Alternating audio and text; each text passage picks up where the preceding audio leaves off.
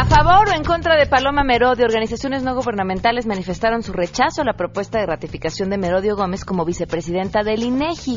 Eh, las razones son varias, pero mientras tanto en el Senado está la, discusión eh, para su aprobación. Vamos a estar platicando sobre este tema.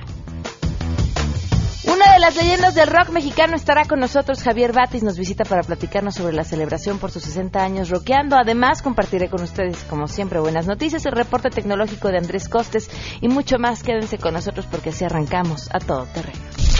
MBS Radio presenta a Pamela Cerdeira en A Todo Terreno, donde la noticia eres tú.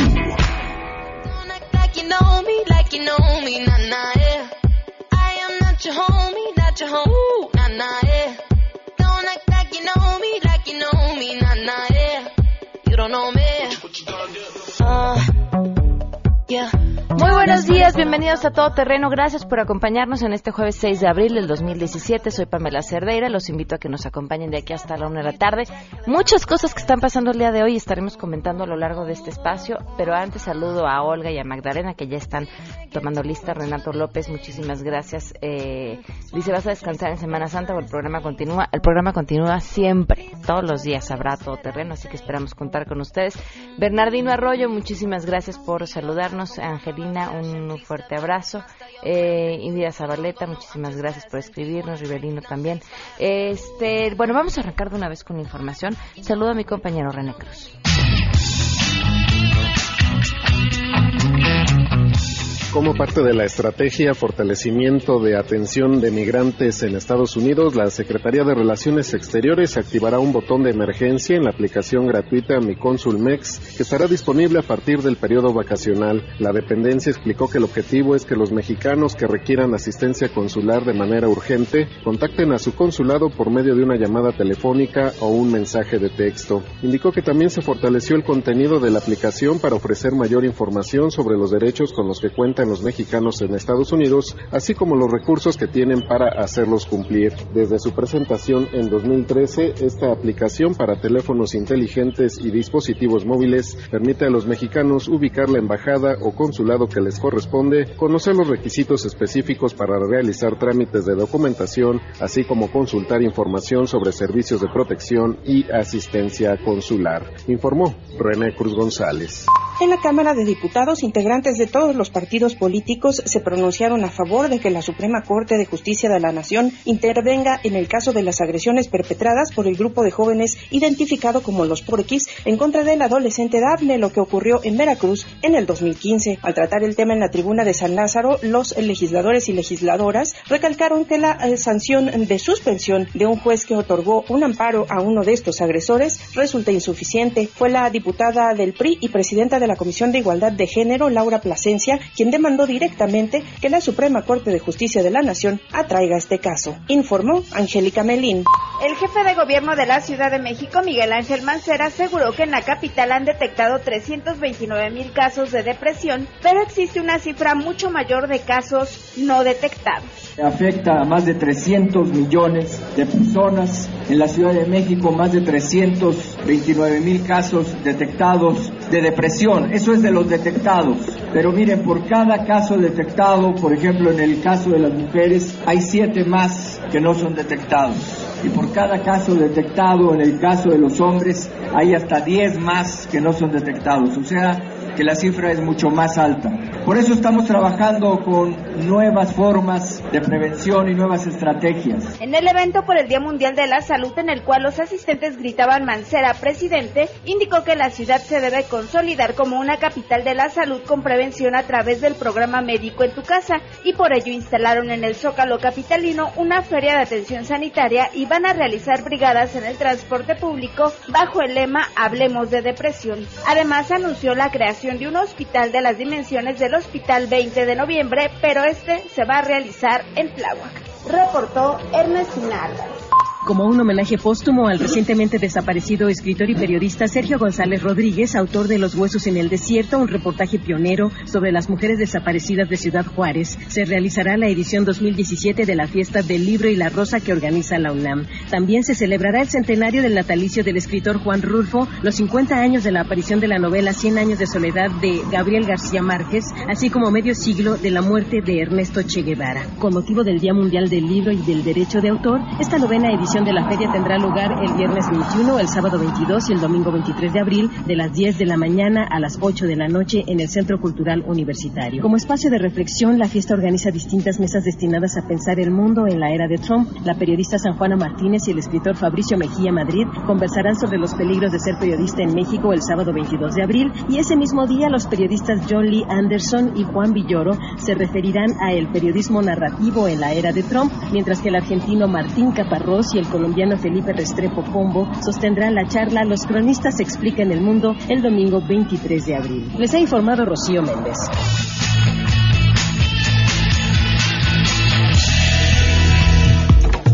12 el día con 11 minutos y por supuesto tenemos buenas noticias.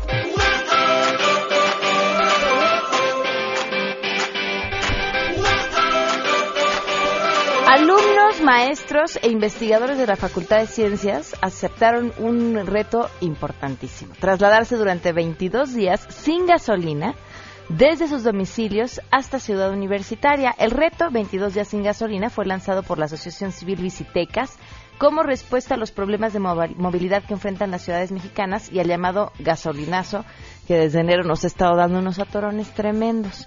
El reto comenzará el 19 de abril, de abril y, y concluirá el 11 de mayo y busca que el aumento en los precios de la gasolina no se traduzca en una amenaza a miles de jóvenes que podrían verse forzados a abandonar sus estudios por el alto gasto en transporte público. De acuerdo con una entrevista que publicó Milenio en su portal, se pidió a las autoridades universitarias y a la ciudad brindar todas las facilidades como equipamiento, infraestructura y acompañamiento para invitar y estimular a la comunidad universitaria para que se trasladen en bicicleta sin quemar gasolina durante 22 días. Además, cuando te trasladas en gasolina, digo en gasolina, en bicicleta y no quemas gasolina, quemas grasa. Integrantes de la UNAM informaron que ya cuentan con un sistema de préstamo de bicicletas gratuitas en su campus desde el 2005, mientras que la Facultad de Ciencias tiene matriculada a 14.000 estudiantes, tiene una ciclovía dedicada y un biciestacionamiento con vigilancia. El reto también incluye la medición del dióxido de carbono que dejarán de generar los estudiantes y académicos, para lo cual se les pidió registrar sus trayectos en la aplicación Vico que permite dar seguimiento a los trayectos sin necesidad de consumir datos. Está buenísimo el reto. ¿Quién más se apuntaría a un reto así? Híjole, es que los que nos trasladamos largas distancias, este, el, problema, porque ya una vez lo, una, una vez lo he hecho, ir y regresar en bicicleta de, de mi casa eh, acá, es que uno se va jugando la vida, nada más. E, ese es el único conflicto, el, el riesgo a que te apachurre un coche. Eh, de verdad, hoy los... Cada vez hay una mayor conciencia, eso creo que sí hay que reconocerlo, y cada vez creo, a pesar de que los hechos del fin de semana eh, digan todo lo contrario, creo que somos mejores conductores. Eh, yo lo mido de forma sencilla en un paso peatonal que queda muy cerca de, donde vivo. Antes, para cruzar por ahí era imposible y hoy los coches cada vez más se frenan. No lo que deberían hacerlo, pero cada vez más se frenan y dejan pasar a los peatones. Sí somos más conscientes, pero todavía no lo necesario. Eh, qué bueno, porque entre, mientras haya más ciclistas, eh, habrá más conductores responsables. Pero bueno, pues mucha suerte a, a, todos los que están participando en este reto de 22 días sin gasolina y, y que se mantenga, ¿no? De, verdad, además, cuando uno va en la bicicleta, ve cosas que en el vehículo no ves. Eh, además de que híjole, con el clima como está, disfrutas el día, disfrutas el recorrido, eh, ves la vida de otra, de otra forma. Tu cuerpo se carga de una energía que, por supuesto, a bordo de un vehículo, el que sea, el propio o del transporte público, no lo tendrías. Así que felicidades a todos ellos. 12 con 15. Vamos a una pausa y continuamos a todo terreno. Más adelante, a todo terreno. Vamos a platicar sobre lo que está sucediendo en el Senado, cuál es la polémica y por qué es importante que estemos al tanto con esta información.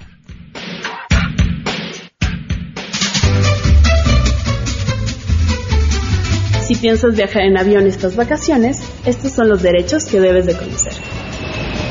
Toda aerolínea debe de brindar a las personas con discapacidad facilidades para su movilización, además de adoptar las medidas necesarias para mujeres embarazadas y personas de avanzada edad. A todo terreno. Si te perdiste el programa A Todo Terreno con Pamela Cerdeira, lo puedes escuchar descargando nuestro podcast en www.noticiasmbs.com. Pamela Cerdeira regresa con más en A Todo Terreno, donde la noticia eres tú. Marca el 5166125.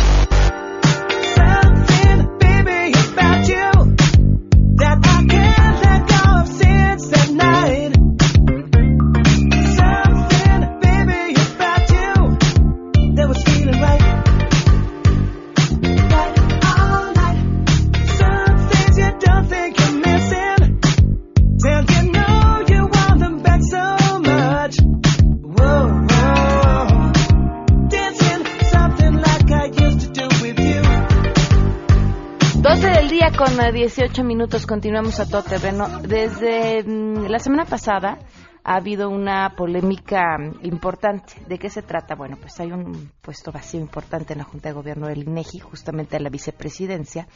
Y el presidente Enrique Peña Nieto propuso a Paloma Merodio para ocuparla. Sin embargo, una un número importante de organizaciones de la sociedad civil eh, se pronunciaron en contra de que fuera ella quien ocupara este puesto.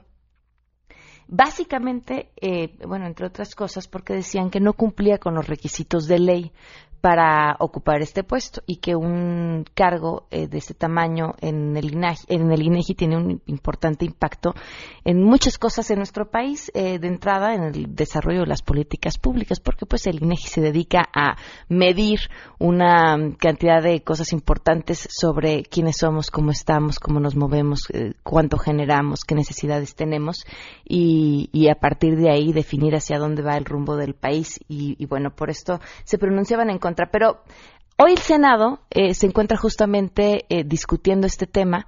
Hubo un empate en, la comisión, entonces eh, tuvieron descanso y van a regresar otra vez a discutirlo. Pero le agradezco en este momento al maestro Rodolfo de la Torre García, director del programa de Desarrollo Social con Equidad del Centro de Estudios Espinosa Iglesias, que nos tome la llamada y que nos explique un poco cuál es su postura sobre este tema. Muchísimas gracias por acompañarnos, maestro. Buenas tardes. Eh, buenas tardes, Pamela. Buenas tardes a toda la audiencia. ¿Cuál es su posicionamiento sobre, sobre la, postulación de Paloma Merodio para este cargo? Bueno, el posicionamiento del Centro de Estudios Espinosa Iglesias, pero en realidad compartido por muchas más organizaciones y también investigadores y académicos, es que el nombramiento del INEGI eh, en la persona de la maestra Paloma Merodio, eh, pues eh, genera preocupaciones en cuanto al fortalecimiento que requiere una institución tan importante como el INEGI.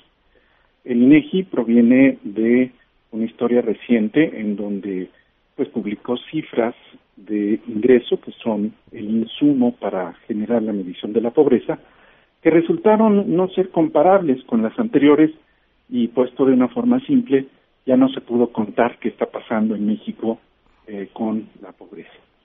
Eh, Creemos que una situación así amerita que se fortalezca eh, al instituto y para ello pues hemos expresado que quien llegue a él pues debe reunir condiciones de legalidad, de idoneidad, de credibilidad, de imparcialidad y otras.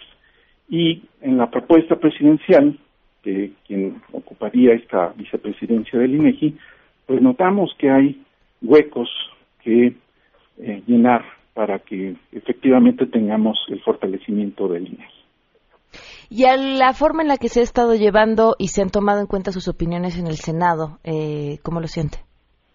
Bueno, eh, en el Senado ha habido todo tipo de opiniones, pero debemos hacer un reconocimiento a las comisiones de gobernación y de población y desarrollo en cuanto a que han sido receptivas a escuchar a las organizaciones de la sociedad civil académicos e investigadores para que eh, escuchen de viva voz estas preocupaciones. También distintas organizaciones hemos hecho llegar la documentación que creemos eh, hace eh, evidencia para mostrar eh, pues las fallas en la propuesta que se ha planteado al, al Senado. De tal forma que pues es el momento de dejar a los senadores eh, deliberar, eh, debatir, eh, posicionarse y finalmente votar para que cualquiera que sea su decisión pues sea una decisión que ojalá refleje eh, pues los mejores méritos para quien vaya a ocupar la posición en el INE. En el PRI y en el Partido Verde, por, por, por la lógica más simple, eh, han apoyado a, a, Paloma Merodio, pero ¿qué han tenido que decir o qué dijeron en, estas, en estos encuentros que tuvieron y en estas discusiones a su favor, pese a los argumentos que ustedes habían presentado en contra?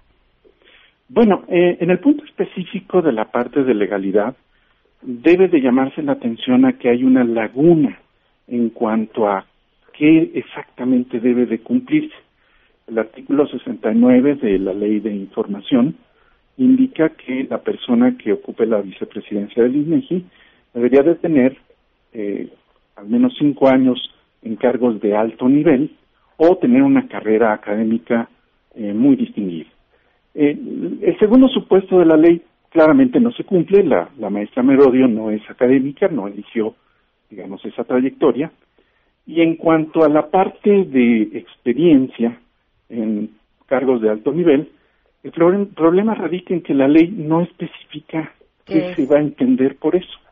Y entonces hay interpretaciones que me parece que son las correctas en cuanto a que un cargo de alto nivel pues debe de ceñirse a responsabilidad eh, pues muy clara en cuanto a representar eh, intereses de empresas o en el cargo del sector público. Y el problema es precisamente eso, que no parece corresponder el currículo de la maestra Merodio a ese supuesto de la ley. Sin embargo, y esto es importante decirlo, quienes han defendido han atraído eh, jurisprudencia de la Suprema Corte de Justicia que eh, habla de que en la letra de la ley sí cumpliría con esos requisitos. Y ese es el debate. Eh, desafortunadamente la laguna de la ley lo que está haciendo es que se tenga que recurrir a un uso selectivo de otros criterios legales que claramente no están eh, contemplados por la ley de información y de ahí el desacuerdo. Hay también un tema con um, su eh, trabajo anterior dentro de la sede Sol y el conflicto de interés que esto pudiera representar. Es muy importante decir que no se está hablando de conflicto de intereses llano y directo, uh -huh. sino de un potencial conflicto de intereses. Eh, todas las personas, por la vida que llevamos, nos relacionamos de alguna o de otra forma con empresas, con organizaciones, y podemos caer en supuestos de favorecimiento por parte de esos conocidos. Nada de malo en eso. La cuestión es que cuando ocurre esa posibilidad de favorecer o verse favorecido por alguien externo, pues se tiene que transparentar. En el caso de la maestra Merodio, eh, su esposo es eh, propietario de socio de una empresa de procesamiento de datos. Y aquí la única petición es que simplemente se transparente qué se va a hacer en esta situación en donde pues eh, puede haber un potencial conflicto de interés. Ok, pues estaremos al pendiente de lo que estará sucediendo justamente en este momento en el Senado y, y le agradezco enormemente que, que, nos haya tomado la llamada. A la orden, con mucho gusto. Gracias, el maestro Rodolfo de la Torre García, director del Programa de Desarrollo Social con Equidad del Centro de Estudios Espinosa Iglesias. Vamos a ir a una pausa y continuamos a todo terreno 1226. Si piensas viajar en autobús estas vacaciones, estos son los derechos que debes de conocer. En caso de ser una persona con discapacidad, de ninguna manera se te podrá negar el servicio o cobrarte de más. Tampoco pueden hacerte cargos extras por la utilización de aparatos ortopédicos, tecnológicos, educativos o deportivos necesarios para tu uso personal. Incluso los invidentes pueden viajar con un perro guía sin tener que pagar cuota extra. A todo terreno. Pamela Cerdeira es a todo terreno. Síguenos en Twitter, arroba Pam Cerdeira. Regresamos. Pamela Cerdeira está de regreso en A Todo Terreno. Únete a nuestra comunidad en facebook.com. Diagonal Pam Cerdeira. Continuamos.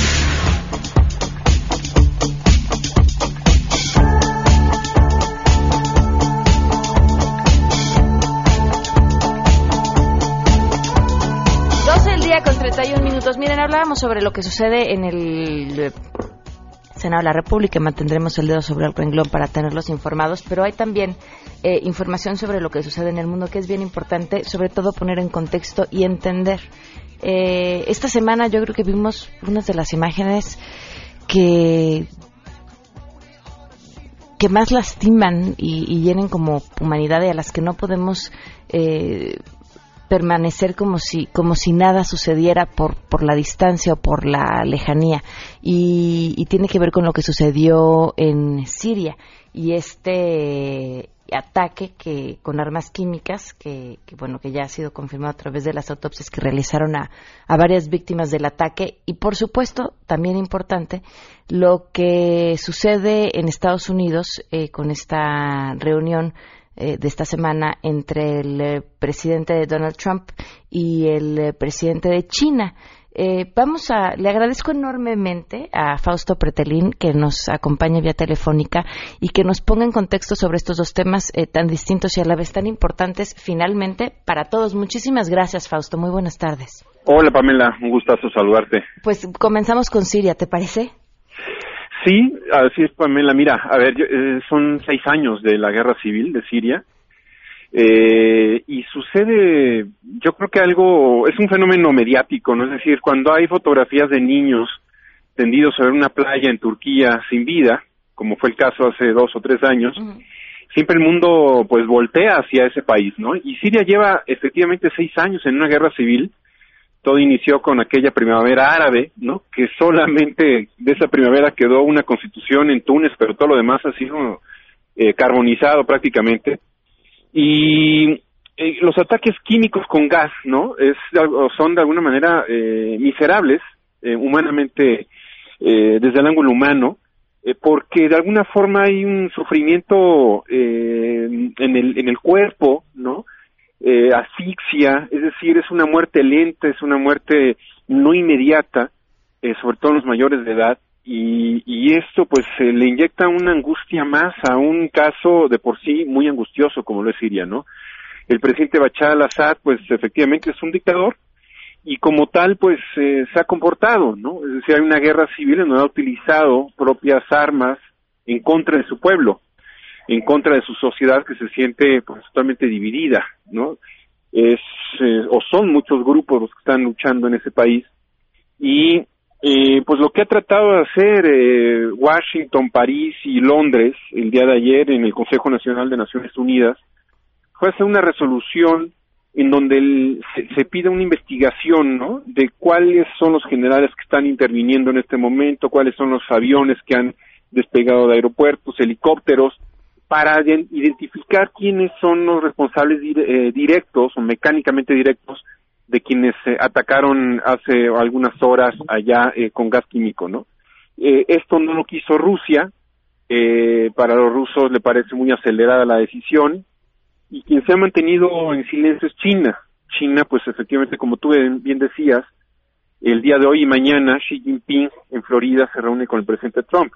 Entonces, eh, simplemente para recordar a los radioescuchas, en el Consejo de Seguridad de Naciones Unidas hay cinco miembros que son fundamentales, digamos, permanentes, como lo es China, Rusia, Gran Bretaña, Francia y Estados Unidos. Las decisiones que se tomen eh, de manera, perdón, en conjunto, es decir, el Consejo de Seguridad solamente puede aprobar resoluciones si los cinco miembros principales van en la misma dirección. Es decir, si Rusia dice no apoyo esta resolución, pues se cae esta resolución, se cae este mandato de Naciones Unidas y no puede haber esta investigación de, de, inmediato en, el gobierno de, de Bachar al-Assad, ¿no? Entonces, pues mira, es, un, es una acumulación de seis años de dolor, es un país, Siria, de 22 millones de habitantes, donde 10 millones están desplazados o refugiados, eh, y los otros eh, 10 millones pues viven con el ano en pena, ¿no? Es decir, con una angustia de qué puede pasar, hay ciudades devastadas, hay muchísimos niños que mueren, y entonces eh, es, es otro, otro capítulo lo que sucedió hace unas horas con el ataque con gas, muy lamentable, ¿no? ¿Qué mueve a Rusia a, a no moverse, a no hacer nada? Mira, Rusia es un aliado histórico de Siria. Eh, cuando digo aliado estratégico es fundamental para los rusos porque tienen inclusive en uno de sus puertos una base militar en, Siria. Es el único el, el, único país en Oriente Medio que tiene bases militares rusas. Entonces tú comprenderás que de alguna forma pues siempre son aliados y justo en este momento geoestratégico para Vladimir Putin en donde encuentra vacíos que no son cubiertos por Estados Unidos, que el presidente Donald Trump prácticamente se para de la silla del liderazgo político global, pues es el momento en donde eh, alguien lo tiene que cubrir y Putin pues está jugando como un maestro en la estrategia, está jugando para su país, para él, como estratega y entonces pues eh, le está cerrando el camino a esta investigación. Oye, y en el tema sobre la, el encuentro entre los presidentes de Estados Unidos y de China, que además ha sido calificado como, pues, que es la relación comercial más importante en el mundo, ¿no? Sí, ¿quién diría, no? Hace un año, dos años, uno nunca hubiera pensado que una cumbre bilateral entre China y Estados Unidos, el chino iba a ser librecambista, es decir, a favor del libre mercado, y el estadounidense en contra del libre mercado. Es cierto. Es, esto, es un, esto es algo inédito, eh, China de alguna forma aguantó, yo creo que, que, que, es un ejemplo de un país que aguantó las críticas del candidato Donald Trump. Si tú recuerdas, Pamela, el candidato Donald Trump se la pasó criticando a China, diciendo, bueno, este comercio, este, este abuso de los, eh, de los chinos en nuestro comercio ya va a acabar, etcétera. No dijo nada China realmente, eh, tampoco dijo nada cuando, cuando el candidato mencionó de que iba a replantearse la idea de una sola China con el problema de Taiwán, ¿no? Es decir, eh, y entonces hoy vemos ya un presidente que está acorralado, que está con una pila muy baja, que no tiene aliados naturales en el Senado, que no le salen sus reformas, que no eh, va hecho, que no pudo echar adelante lo del veto migratorio a los seis países eh, con mayoría musulmana, que no le sale lo del muro, que no le sale absolutamente nada, y hoy prácticamente me parece que el brazo el del chino llega mucho más fuerte y se lo, da, se lo va a doblar al estadounidense en un, una metáfora del juego de vencidas. Creo que Trump no va a ganar nada, creo que Trump no va a dar unas grandes noticias eh, relacionadas con lo que él prometió como candidato, pero bueno, vamos a verlo, lo lleva a Mar a Lago, que es eh, pues su, su, su, casa de descanso en la playa allá en Florida, eh, donde ya acudió ahí el presidente japonés, eh, y, y, con esa atmósfera pues a ver qué sale, ¿no, Pamela? Va a ser muy interesante porque como si bien dices, eh, Trump no sale bien parado, es otro golpe a la administración de Trump que, que la, ha pasado muy mal en las últimas semanas. Sí, sí, sí, yo creo que eh, a ver, yo creo que Trump se acostumbró a, al, pues al buen ambiente de la, de la campaña para él, ¿no? Es decir, muchos fotógrafos, muchas cámaras, muchos micrófonos, decía, tuiteaba y demás, pero no tiene ni 100 días en la Casa Blanca y las cosas se están que arden. Ayer mismo ya tuvo que sacar del Consejo de Seguridad eh, Nacional a su superasesor Steve Bannon, eh, ¿Por qué? Porque estaba ya medrando a mucha gente en, en, el, en el mucha gente está descontenta con él, inclusive el propio yerno, Jared Kushner, eh, hoy el Washington Post habla de que sí ha tenido diferencias con Steve Bannon. Eh, hoy también, por ejemplo, tuvo que renunciar el presidente de, la Cámara de Representantes que se encarga de la Comisión de Investigación de Inteligencia sobre el, los, el, sobre el espionaje, eh, Núñez, Devin Núñez, eh, ¿Por qué? Porque parece ser que ha actuado de manera eh, parcial a favor de, de, de, Trump, entonces los demócratas le cerraron el paso. Es decir, tú abres el periódico eh, todos los días, ¿no? Y encuentras muy malas noticias para Donald Trump, no le sale nada, absolutamente. Claro. Pues Fausto, te agradezco enormemente que, que, nos hayas acompañado esta tarde y que nos informes sobre estos dos temas muy importantes que están sucediendo en el mundo. Un gusto, Pamela. Un Gracias, abrazo. un fuerte abrazo. 12 con 40, vamos a una pausa y continuamos a todo terreno. Si te perdiste el programa A Todo Terreno con Pamela Cerdeira, lo puedes escuchar descargando nuestro podcast en www.noticiasmbs.com. Estamos de regreso. Síguenos en Twitter, arroba Pam Cerdeira, todo terreno, donde la noticia eres tú. Continuamos. Hay un lugar en la ciudad por donde sale el sol.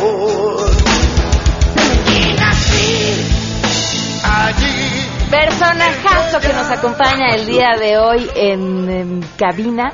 Eh, nada más, nada más catalogado como el padre del rock mexicano con una trayectoria de 60 años, Javier Batis. ¡Qué horror! Bienvenido. Ses- 60 años, no es cierto. Apenas empecé a Sí, sí, sí, 60 y nada más de trayectoria. Sí, qué bárbaro. Este, pues me siento muy feliz de estar aquí contigo. Muchas gracias por la invitación, por dejarnos entrar, este, a, a- a saludar a todos los, los amigos que nos oyen y poder invitarlos el día 15 de abril al Zócalo de la Ciudad de México. A mi homenaje de 60 años. Me decías en el corte algo que me pareció eh, una belleza y que quisiera ahondar un poco más en eso, porque decías, este homenaje eh, me dice, después de 60 años, ¿eh? que iba bien, o sea, que todo lo que hice sí era por el camino correcto. Sí. Hubo, es que hubo momentos que artistas o amigos míos que salían al aire que de repente se convertían en monstruos haciendo cosas diferentes a, lo que hacíamos nosotros eh, cuando estábamos juntos y este pero yo se, me seguía adelante seguía adelante con lo que yo siento que debo de tocar que esa es mi bendición de mi talento que eso es lo que debo de tocar. Ay, perdón. Espérame, tengo, espera, déjame platicarte, qué chistoso. Tengo una enfermedad que no sé cómo se llama, alguien nos puede llamar, que me hace llorar de todo lo que hablo. Por ejemplo, y de todo lo que oigo. Por ejemplo, en la televisión anuncian. Colchones en muebles, digo, dos por 36 mil pesos. ¿Por qué? Entonces me siento, no vengan los colchones. Sala comedor, 2.500. No. Y este, vea, las cosas que, como tengo una vida muy de mucho sentir, muy, muy, soy, soy muy sentimental. Entonces hay cosas que me tocan el corazón muy fuerte y me hacen, me hacen sentir con ganas de llorar. Como por ejemplo decir que yo al Zócalo lo considero un lugar sagrado, porque es donde empezó nuestro país, es la, la tierra de, los mexicas, es donde estuvo el, el- el águila, los colchones. Este, entonces, ¿sabes qué? Siento, siento para mí que el homenaje que me hacen en esta tierra sagrada es algo grandioso. Y estoy preparándome muy bien, traigo muchos invitados increíbles conmigo esta noche. Y traigo una es- orquesta sinfónica esa noche. Y toco las clásicas de Bati, las clásicas que toco en cada concierto. Y ahora con la sinfónica, con mis increíbles amigos. Y luego el homenaje a mis 60 años de tocar, amigos de tocar. Este, pues no me la acabo, pues. ¿no? Me decías que no te lo esperabas y apenas un, hace un par de días te Hace avisaron. un par, es una semana, algo Ok. así. ¿Cómo fue? Pues eh, eh, les gusta dar sorpresas en las horas de mañaneras, como a las seis y media de la mañana. Claudita fue la que me dijo mi esposo, oye Javier, pues ya se hizo, ¿qué, mija? El homenaje para ti en el, en el Zócalo de la Ciudad de México. Y ahí fue donde empecé, ¡ah! Los colchones. los colchones a dos por treinta y seis. Este, sabes que soy, soy este, soy muy agradecido, este, por tanto car- cariño que me ha, que me ha dado la gente, este, porque sabes por qué, porque de veras no me lo esperaba y luego me habían hecho dudar de mi talento, de mi música, de mis pensamientos, de mi modo de ser. Te ponen zancadillas por todos lados y poderlos cruzar y, y saber que sigues ahí fuerte. Y estaba bien. ¿Qué te hizo mantenerte a pesar de la duda? Dios. Dios. Eres un hombre religioso. Religioso no, creo en Dios. ¿Sabes? Dios es todo. Las religiones son con ritos y tienes que ir a citas y a, misas, a gatherings, ¿no? Y yo cada vez que sí, eso sí, llego a un país diferente y llego a la iglesia y doy gracias. Llegamos a Colombia, directo a la iglesia me voy. Llegamos a Nueva York, a la iglesia, porque esto no es gratis y no es nada más así, ese es un regalo de Dios. ¿En qué sientes a Dios? En todo lo que me has oído como toco. Sí. Toco bien suave. No, no- no puedo tocar así si no fuera porque una mano divina me está guiando. Entonces sí. ¿Qué es todo lo que traes al cuello? Ah. Eh, bu- bueno, para empezar, son regalos de mis fans, de mi familia, de mis hermanas, de mis queridos amigos, de una señora que me encuentro caminando por la avenida donde hay, venden tacos. Y, todos son regalos. Pero traigo los que me interesan muchísimo. Este trae al, al José Luis Hinojosa, me regaló, la amiga de él, me regaló estos dos eh, de los siete metales. ¿sabes? Y luego trae, mi hermanita Baby me regaló esta cruz. Luego mi otro amigo que trabaja con el team me regaló esta. Y luego mi otro amigo me regaló esta. Y luego este, el, el tetra- tetramagatón, este lo traigo que porque me lo dio un fan también, que con esto ahuyento a los, a los malos pensadores. Y ha servido porque mira, aquí estoy. ¿Quiénes van a estar contigo? Eugenia León, eh, Chuchito Corona, el Coro- Corona, el que toca con la batería con moderato y que, y que toca la batería en el en el- la Casa del Sol Naciente. Él el, el que soy unos tamborzotes, es él. Y luego Julio Revueltas, el nieto de Revueltas, el del sonido 13. Yo, yo traigo el sonido rata chilladora. Este, y luego Toño Lira. Toño Lira tuvo muy a bien agarrar una de mis canciones más hermosas y él grabarla y la hizo famosa en Estados Unidos. A donde quiera que llego, me gritan la montaña, la montaña. Oye, ¿por qué? Y no por mí, por Toño, que me la dio a conocer allá. Luego a Rosalía León. Rosalía León es una niña, nueva que entra al escenario con, con su manera de cantar y su manera de tocar la guitarra. Toca la guitarra como perrito brincado. Luego, no, bueno, no, no es grosería. Este, Salvador García. Este vato es mi amigo desde los seis años de edad. Y fue el primer baterista que tocó conmigo en el primer grupo que se llamaba Los TJs. Y luego viene Claudia Madrid, mi esposa, mi hermanita Baby, Norma Valdés, este, Memo, ya confirmó Memo Briseño, Memo Briseño, si me estás oyendo de casualidad, ¿cómo le hiciste loco? Este, no, no es cierto. Memo Briseño, un gran organista, el mejor del mundo, y ha grabado conmigo y toca conmigo desde 1967. Ya llovió. No, hombre, ya llovió, ya tembló, ya hizo tormenta, ya todo. Oye, ¿qué, ¿qué tienen o qué se hacen los rockeros que se mantienen tan bien? la música. Yo, yo, yo primero pienso que, primero pienso que es, te portas bien, comes bien, trabajas mucho, eh, tratas de dormir bien, pero estos dos días han estado terribles para dormir. Este, por el cambio de horario, ¿no? De Tijuana, que son dos horas menos, ¿no? O más. Yo no sé. Entonces, este, y los rockeros, los de de veras, los que tocamos de de veras, nos mantenemos eh, en la manera que somos, por ser sinceros. Todo músico que toca debe de tocar co- con, su corazón, que pasa a su cerebro, que su cerebro lo manda a la mano. Y yo soy sincero con mi música y soy sincero yo.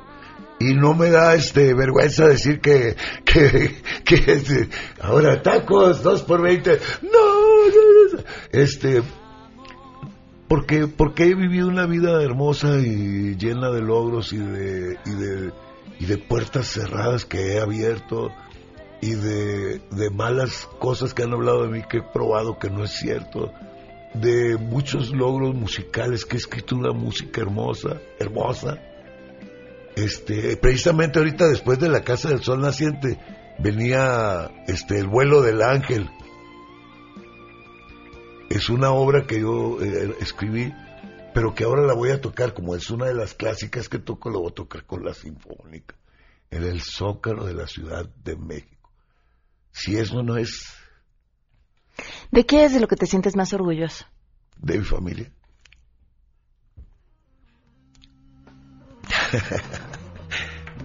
mi esposa, mi hija, mis dos nietecitos. Eh, presumo, ¿de qué presumo? De eso.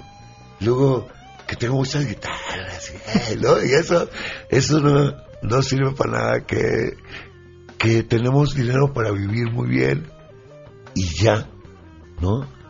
Y que trabajamos a estas alturas del partido, todavía estamos trabajando como que si fuera hace 20 años, les digo, me siento de 75 otra vez.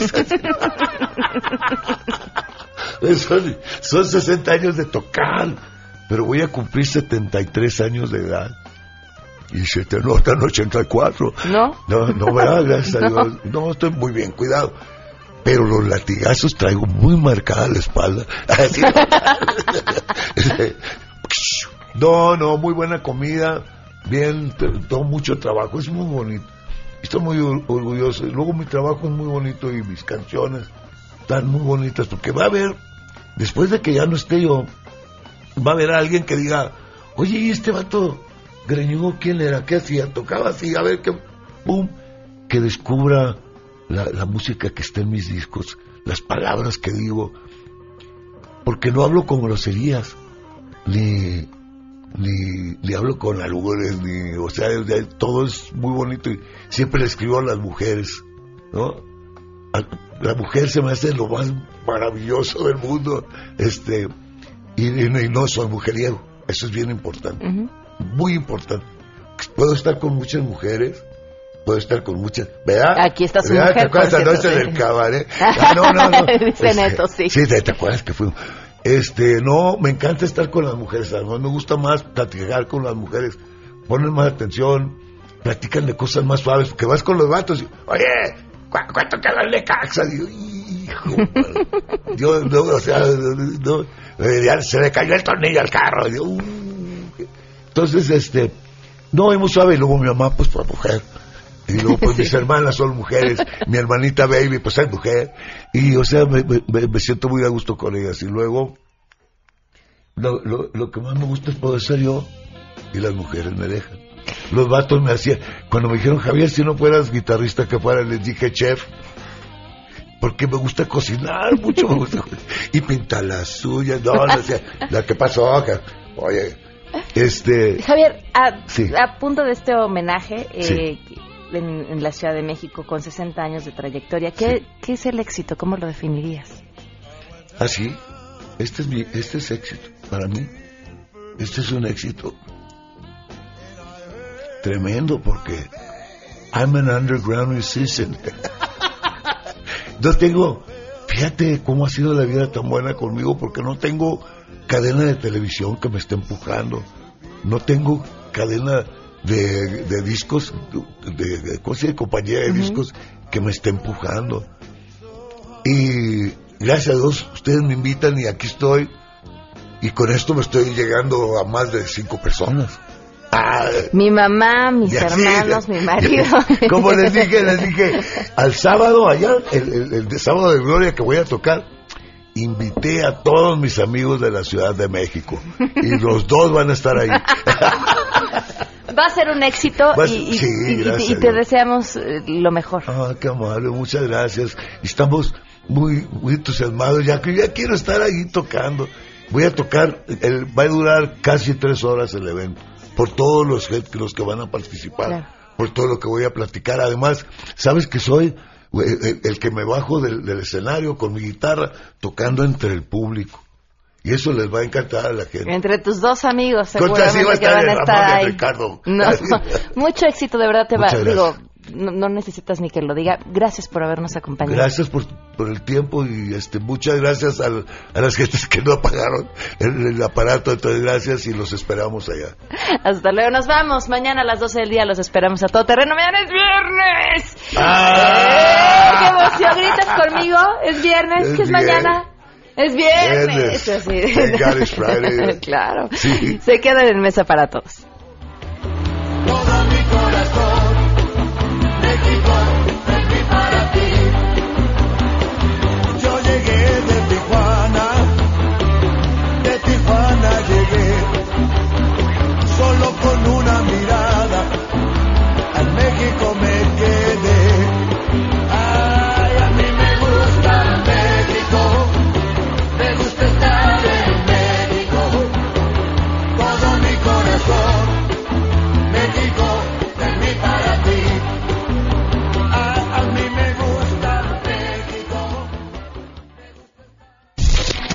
MBS Radio presentó a Pamela Cerdeira en A Todo Terreno.